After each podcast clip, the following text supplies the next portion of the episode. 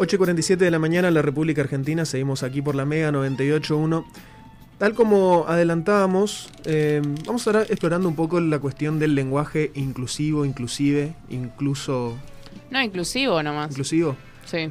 Pero no, inclusivo es, es patriarcal, tiene que ser inclusive. No vamos a tener esta discusión. ¿Por qué no?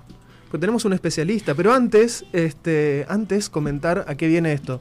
Eh, resulta que esta semana eh, se presentó un proyecto, a través se presentó el, expediente, ¿no es cierto?, en la Cámara de Diputados de la Nación, eh, un proyecto para prohibir el uso en documentos y actos oficiales y en establecimientos educativos del comúnmente denominado lenguaje inclusivo. Listo, se prohíbe. Pena de muerte, capital otra vez acá. En cualquiera de sus formas, X, E, arroba, etcétera, empleado para reemplazar el uso del masculino cuando es utilizado eh, en sentido genérico, así como cualquier otra forma diferente a la lengua oficial adoptada por la República Argentina. ¿Cuál es la lengua oficial adoptada por la República Argentina? No sé. Generalmente hablamos en español. ¿Qué ¿Habrá una lengua oficial adoptada por la República Argentina? ¿O hablamos nomás porque hablamos español? Hablamos nomás. Sí, hay. ¿Sí hay? Sí, sí, sí.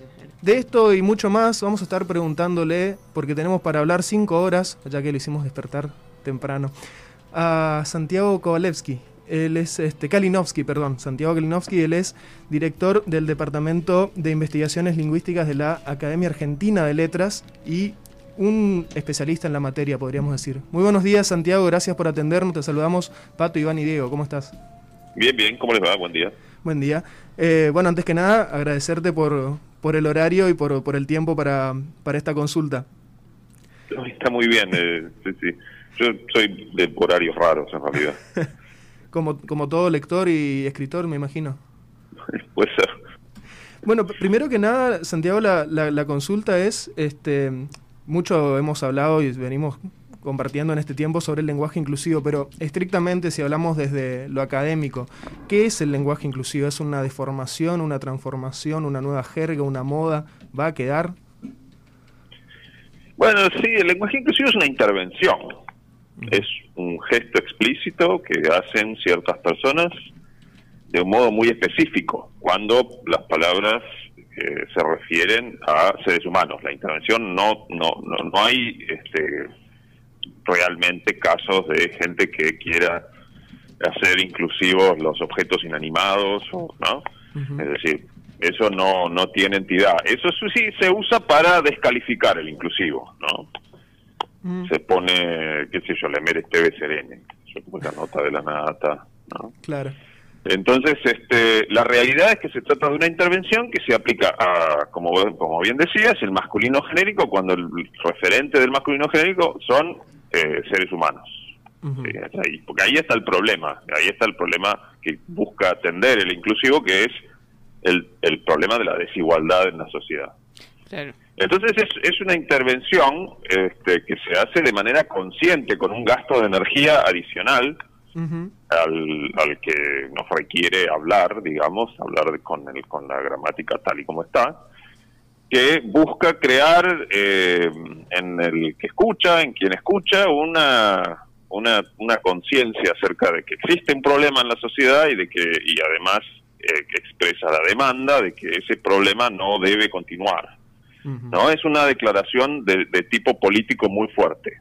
Claro. yo siempre aclaro, yo no, no expreso la postura de la Academia Argentina de Letras. Esto lo que nosotros hacemos en el, en el Departamento de Investigaciones es lingüística, y la lingüística es una ciencia que describe, no hace otra cosa, no interviene el uso, no busca que los hablantes hagan o dejen de hacer algo.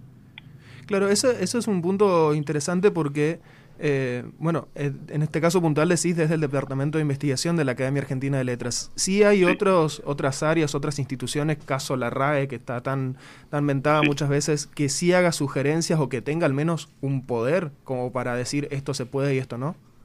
Eh, poder, a poder se lo llevaron preso, digamos. Pueden hacer como que ellos son quienes gobiernan el uso de los hablantes. La realidad es que no gobiernan el uso de los hablantes. Claro los únicos que gobiernan el uso de los hablantes son los hablantes. Y esto es así, siempre fue así, siempre va a ser así. Nosotros, ustedes sabrán, yo siempre cito este caso que es muy pertinente, cómo quisieron que nosotros dejáramos de usar el pronombre vos mm. y eh, pasáramos a usar el pronombre tú, y cómo quisieron que dejáramos de decir comes y, y- y quisieron que empezáramos a decir comes. Claro. Y eh, así le fue, digamos. Y esto fue una intervención que nosotros hemos sufrido en todo el siglo XX, digamos. No fue una cosa de un año, de dos años, de cinco años. Fue todo el siglo XX, desde los años 30 en adelante, hasta que finalmente dijeron, se, se- se ubicaron en la palmera y dijeron, bueno, miren, esto es una variante, digamos. Claro. No existe absolutamente ninguna diferencia, ni semántica, ni nada, entre decir tú tienes y vos tenés. Es simplemente que en un lugar el pronombre de segunda persona es vos y en el otro lugar el pronombre de segunda persona es tú. Claro. Y entonces hay que decir, miren, en Argentina se dice vos tenés, como se dice también eh, vos tenés en muchos lugares, como se, hay, hay lugares voceantes en Centroamérica, hay lugares voceantes en Colombia. Es una variante que no tiene, no es ni mejor ni peor que, que la otra que es dominante. Como no es mejor ni peor decir vosotros tenéis, a pesar de que son cinco los que lo dicen, digamos, son el 5% de los hablantes de español que dicen vosotros tenéis. Y eso no está mal, Ujú. Simplemente no es la variante dominante. Hubo posturas de los detractores, de, de les detractores, al lenguaje inclusivo. eh, decían que se trataría de una imposición que- y tenían miedo justamente de que se les obliga a hablar en inclusivo, pero justamente vos también te referiste a que prohibir el lenguaje inclusivo también sería otra imposición. Claro, como decíamos al principio, eh, se trata de una declaración política bastante, bastante fuerte. Es decir, la persona que usa inclusivo se está, digamos, como este, incluyendo a sí misma en una lucha, en una serie de luchas, digamos, que, tienen que ver con las desigualdades de género en la sociedad. Es un tema que no es nuestro, digamos, no es un tema de Argentina, ni es un tema solo del español, también están en el mismo debate en lengua inglesa, en las lenguas europeas, en hebreo, en, en árabe, están eh, por todo el mundo de una manera u otra, en alemán, en las lenguas nórdicas, eh, en el mismo debate porque están los mismos problemas en lo social, que hay desigualdades entre las distintas este, identidades de género. Hay algunas con más, más derechos que otras, digamos.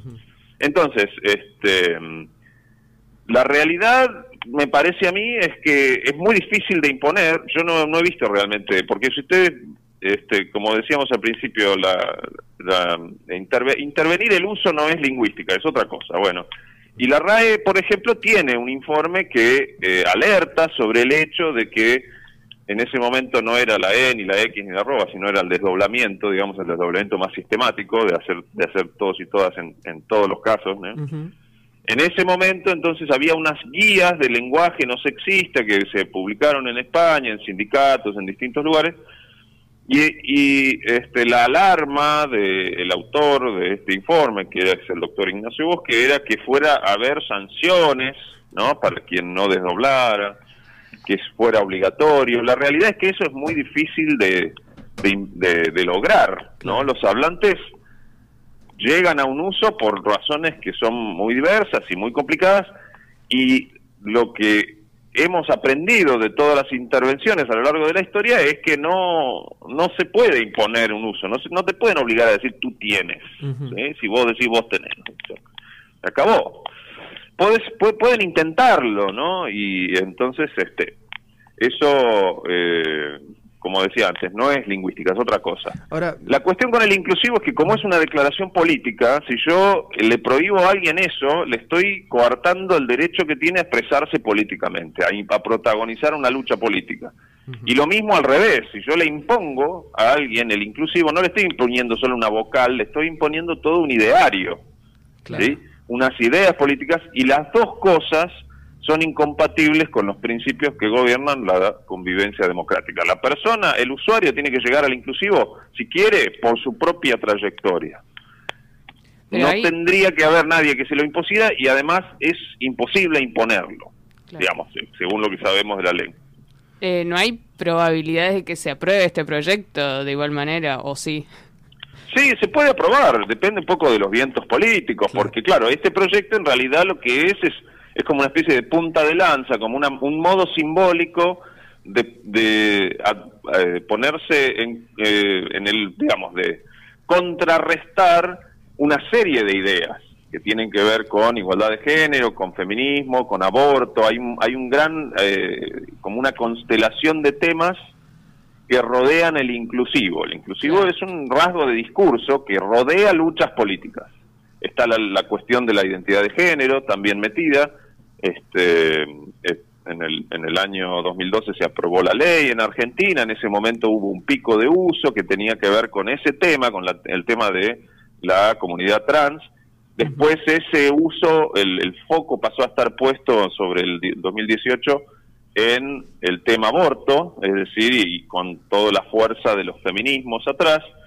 Este, entonces, bueno, la, la, la, la, cuestión eh, no es tan simple, digamos, y no es solo un tema de lengua, de hecho no es un tema que para mí no se entiende bien si uno lo piensa en términos de codificación gramatical, de si esto se va a convertir en gramática, porque la búsqueda no es gramatical. Claro. Al contrario de lo que pasaba con el voceo, acá no hay una búsqueda, un objetivo que es gramatical, porque si el inclusivo se hace gramatical, lo usan 500 millones de, hablantes sin pensarlo, pero la desigualdad sigue, ahí es donde está el fracaso de la intervención, por más que me parezca altamente improbable que se codifique como gramática. Claro. Pero ¿Sí? Sí, no, está, está bueno esto que comentás porque eh, me, imagino siempre la, reacción está en esto, ¿no? Nos quieren imponer, bueno, vienen con toda la, parafernalia esta de la supuesta ideología de género, etcétera.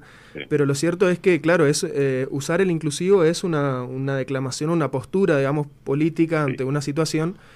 Eh, y la lengua en ese caso es como, digamos, una, una faceta, una forma de exteriorizar un reclamo que, pasa por otro lado, digamos, no, no, no, no cambiamos la sociedad solamente eh, cambiando la forma de hablar, sino que hay bases, eh, eh, digamos, una, una estructura que, que, está mal en este caso, o, que es la que se, a la que se apunta, que a través de la lengua puede ser un, camino de, de, visibilizarla, digamos. no, bueno, claro, Toda, toda, sí, sí, sí, perdón, perdón que te interrumpí.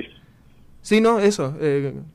Bueno, toda lucha política se vio rodeada de rasgos de discurso. Eso es una cosa de toda la vida en, el devenir humano, ¿no? Y este es un rasgo de discurso, uno muy saliente, uno que, si vos querés, novedoso, uno que se ubica explícitamente por fuera del sistema gramatical para llamar la atención sobre el hecho de que tenemos masculino genérico y de que eso muy probablemente tenga que ver con que el ordenamiento social ancestral de la especie es patriarcal, es androcéntrico, digamos, todo eso eh, eh, forma parte de, lo que, de lo que rodea la cuestión. Digamos, cambiar la lengua no va a cambiar la sociedad. Pero sin embargo, entonces, para cambiar la sociedad, para trabajar detrás de distintas causas, siempre los humanos usamos la lengua. Así, creamos discursos que son potentes en el espacio público para generar consensos que luego terminen teniendo un impacto en el orden social. Eso es así desde siempre. Entonces, bueno, este es un rasgo de discurso este, muy notable, eh, pero no quiere decir que la gramática va a acompañar eso. Por otro lado, no le interesa, me parece a mí, a pesar de que a mucha gente piensa que sí, porque hay una obsesión con eso, con que se tiene que volver gramatical para ser este, relevante. La verdad es que no tiene necesidad de ser gramatical para ser relevante. ¿Por qué genera tanta urticaria cuando se, se, toca, la, se toca la lengua sagrada? En este caso, eh, comentabas recién esto de los intentos oficiales de hacer que, que acá habláramos de una forma eh, parecía la literatura peninsular, en todo caso, no usar el voceo. Eh, leía que algunos argumentos de, eso era, bueno, no, no perdamos la unidad que tenemos en toda Hispanoamérica, etcétera. Bueno, pero Chile habla con su propia lengua, ¿por qué nosotros no podemos hablar la nuestra, digamos? Sí, el caso del portugués es un poquito diferente, pero la realidad es que eh, eh, la unidad de la lengua jamás corrió peligro. ¿No? Es decir, no, no, tiene, no, no, nosotros no dejamos de entender a los españoles porque ellos dicen vosotros. Y ellos no nos dejan de entender a nosotros porque decimos vos. De hecho, vos es un pronombre antiquísimo, tiene siglos, y se usaba en la península como una fórmula de respeto, como una especie de plural majestático, que, que en determinados lugares, por distintas razones, se volvió como la forma general de hablar en segunda persona de confianza. Este, Acá le perdimos el respeto.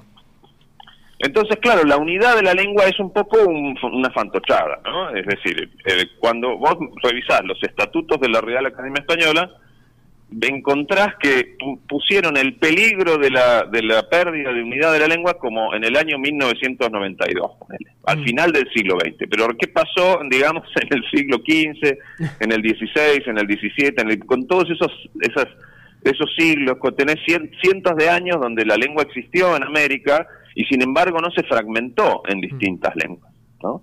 Entonces, ¿Por qué lo iba a hacer en la época donde ya había transmisiones en vivo y no, estaba la internet todavía? Pero ¿por qué se iba a fragmentar al final del siglo XX lo que no se había fragmentado en el XVIII, en el XIX, en el XVII, en el XVI? Entonces es un poco como un peligro ficcional, diseñado para que la gente considere que la Real Academia Española tiene una misión como heroica de preservar algo que nunca estuvo en peligro. ¿no? Y entonces cada vez, digamos, en cada lugar donde se habla una lengua se habla de manera diferente. Esto es una realidad de las lenguas del mundo, digamos. Cada, en cada lugar donde se habla el inglés se habla con rasgos propios. Es decir, las lenguas tienen variedades. Y las variedades de la lengua son lo único que tiene existencia real. No existe otra cosa, no existe la lengua, existen las variedades de la lengua. Es decir, lo único que hay son dialectos. El dialecto de acá, el dialecto de allá, el de Madrid, el de, el de Medellín, el de, el de México, el de son dialectos. Después uno puede decir, bueno, observamos todos los dialectos con todo lo que tienen de similar y lo que tienen de diferente y proponemos que la lengua que, que comparten, digamos, la lengua común es esta, es una, pero eso es una imagen idealizada de lo que en la realidad son distintas variedades. Y la lengua es política, siempre es política, no es que es una cosa que la lengua es neutra y es inocente de todo. No, la lengua está atravesada de las mismas tensiones, los sesgos, las dinámicas de poder que son centrales a la experiencia humana. No va a estar divorciado de eso. La lengua la hicimos los humanos a lo largo del proceso, de un proceso de cientos de miles de años. Entonces no va a estar separada de todo lo que forma parte de la experiencia este, humana en sociedad. Ahí Santiago te noto muy ideologizado. ¿eh? ¿Cómo muy ideologizado? no, esto que estás diciendo. Nosotros, Santiago, estamos en Corrientes, que es una provincia, sabrás, una de las que tiene más respeto por las instituciones tradicionales, eh, pero sin embargo hubo eh, pequeñas polémicas o escándalos por el uso del inclusivo. Eh, me acuerdo hace un par de años una docente entró en el primer día de clases y puso bienvenidas en el pizarrón y hubo muchos padres enojados.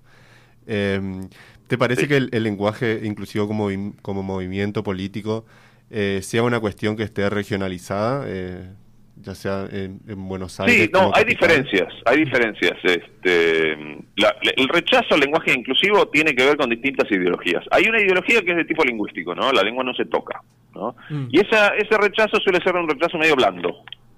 Suele decir, no, porque no, porque ya está, porque el, el, el, el, morfema, digamos, este, de género, el masculino ya engloba, ¿no? Qué sé yo.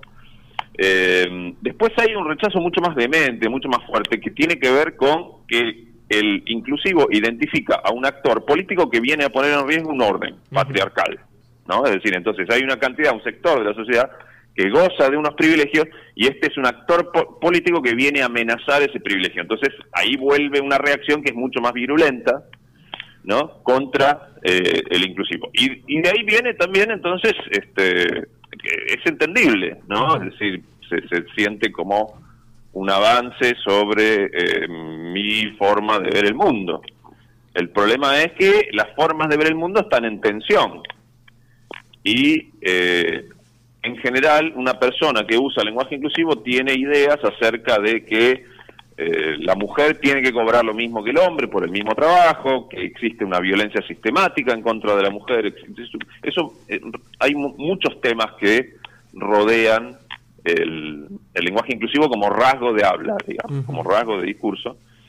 Entonces, eh, los rechazos vienen por ahí. Es lo, lo importante, me parece, es que un usuario, una usuaria de inclusivo, tiene que conocer todo esto, tiene que saber, bueno, es una declaración política fuerte. Si yo hago una declaración política, evalúo en qué contexto la estoy haciendo para saber cuáles son los costos que puede tener esto que estoy haciendo.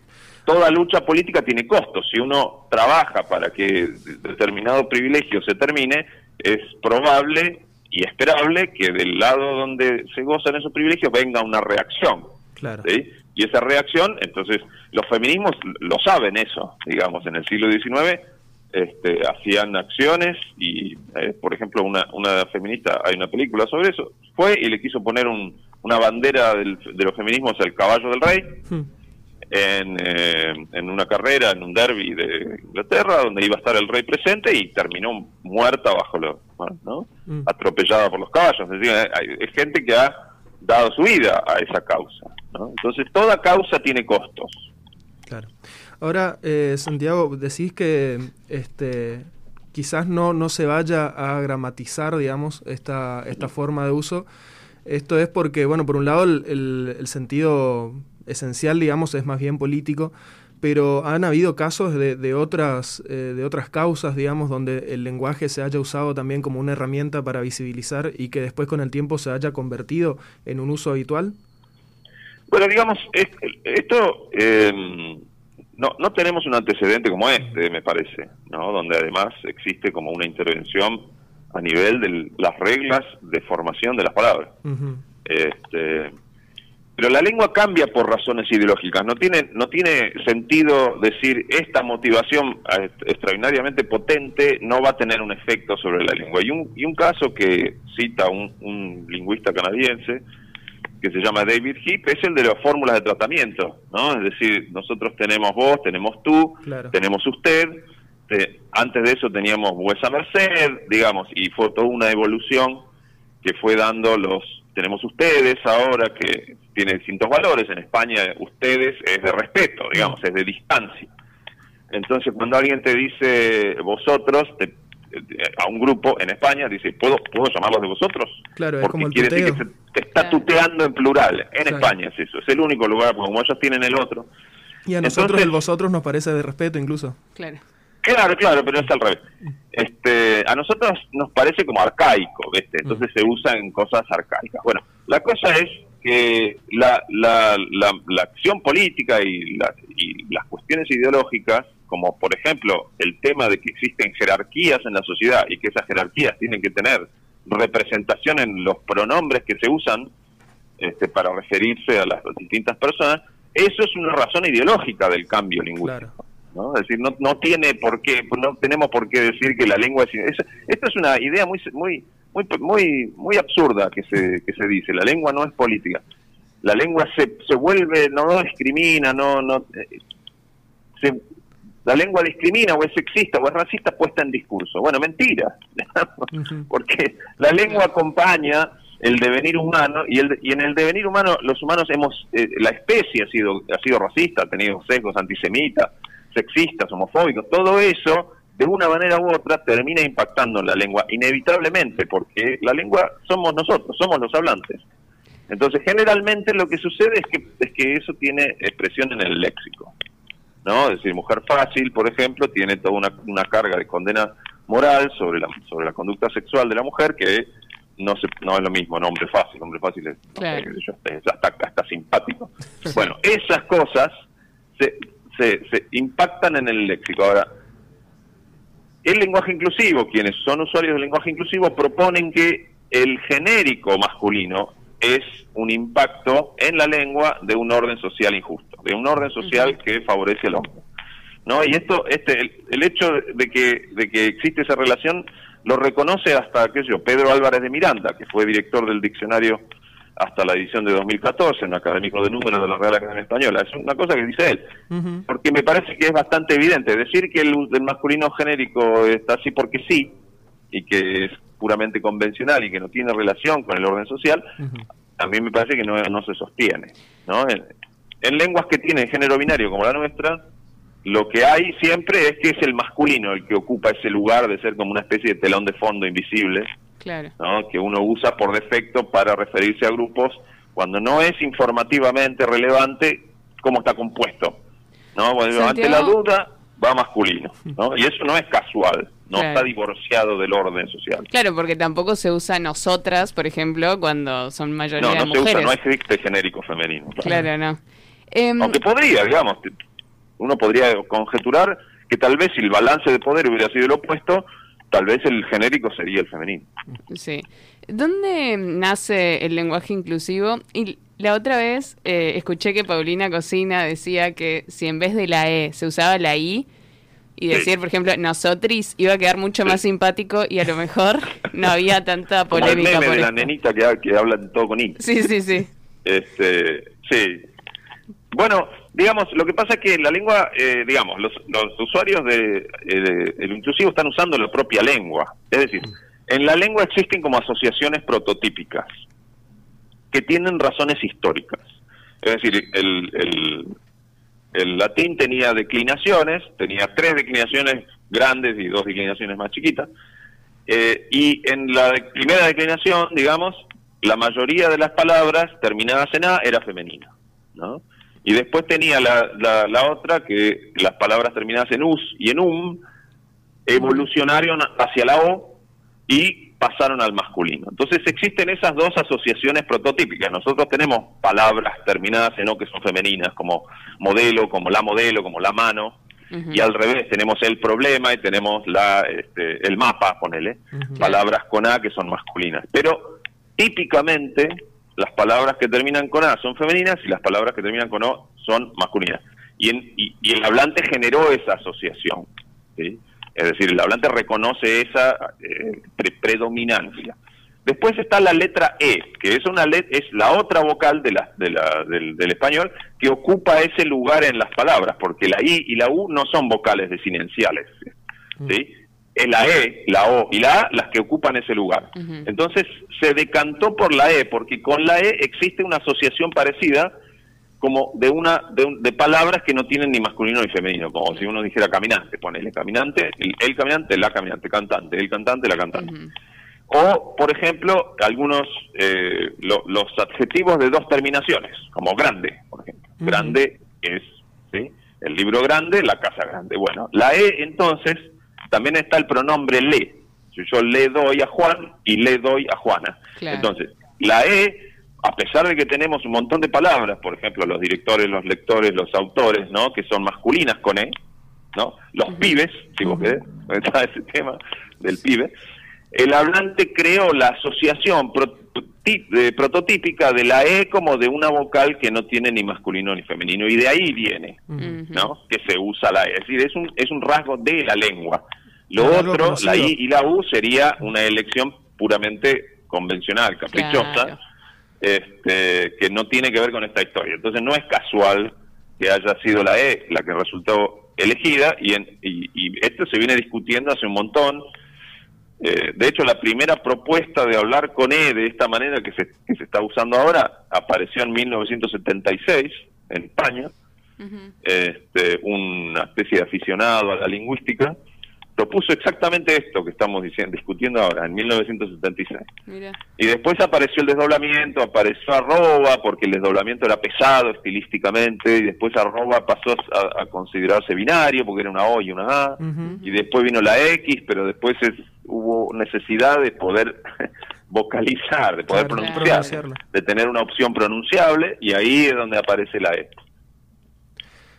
Eh, Santiago, muchísimas gracias por, por, este tiempo. La verdad que quedamos es- escuchándote todo, este tiempo porque eh, aparte de que es un tema interesante, eh, también no- no- nos ayuda a, la- a reflexionar, ¿no es cierto?, sobre nuestro mundo en particular y cómo eso lo llevamos a, a la lengua, que era un poco la idea. Yo creo que el, el proyecto este que comentábamos al principio, que parte de dos abogadas independientes, que no, no son legisladoras tampoco, bueno, es una muestra más, ¿no es cierto?, de, esta reacción y esta eh, enojo que genera en mucha gente, que a veces capaz les cuesta un poquito pensar un poco nomás sobre lo que dicen y el, el mundo en el que viven y no tanto defender algo que no necesita ser defendido, ¿no? Sí, sí, bueno, claro, el- el- el- se expresan las tensiones. Como, como es un, una- una- un rasgo de, de un discurso que busca un cambio político, entonces del, del lado adverso a ese cambio político, quienes se oponen a ese cambio político, y bueno, es esperable y uno debe decir, hasta tienen el derecho, si querés, de, de, de- de combatir el rasgo de discurso de la, de, de la facción opuesta. Ahora, este, en el fondo hay un tema de libertad de expresión acá. Es decir, porque, digamos, las personas que usan el inclusivo dicen, yo quiero tener el derecho de usar el exclusivo. Pero la que se opone dice, yo quiero que vos dejes de tener el derecho. Está trabajando porque la otra persona tenga este, menos libertad. Y ahí es donde yo veo una diferencia bastante central. Ujú. Es como el matrimonio igualitario. Yo, digamos, la persona que se quiere casar con una persona de su mismo sexo lucha para poder hacer eso. Pero hay otro que lucha para que no pueda la otra persona hacer eso. Claro. Si, vos no te gusta el lenguaje inclusivo, no uses el lenguaje inclusivo. Si no te gusta el, el matrimonio igualitario, no te cases con una persona de tu mismo sexo. Digamos, pero hay una diferencia muy central entre trabajar por, para a- agregarme eh, un derecho y una práctica y una posibilidad a mí mismo y otra cosa muy diferente es trabajar para que otro no tenga un derecho y no tenga una libertad. Claro. Eh, sí, es impresionante cómo, cómo genera miedo, ¿no? El, este, cuando Y se, bueno, ve, claro. se ve la injusticia y de repente los que están privilegiados eh, se, se alteran un poco. Santiago, muchísimas gracias por, por este contacto. Te mandamos un abrazo grande desde Corrientes y este, bueno, a seguir la, la cuestión de, de cerca como siempre. Y no está mal entonces hacer uso del lenguaje inclusivo. No, no, es un derecho que tiene la persona. Ahí está. Digamos, viene mal, mm, no importa mucho menos de lo que pensamos en términos de lengua. Vamos a proclamarlo aquí fuerte en Corrientes que hace falta. un abrazo grande. Bueno, adiós.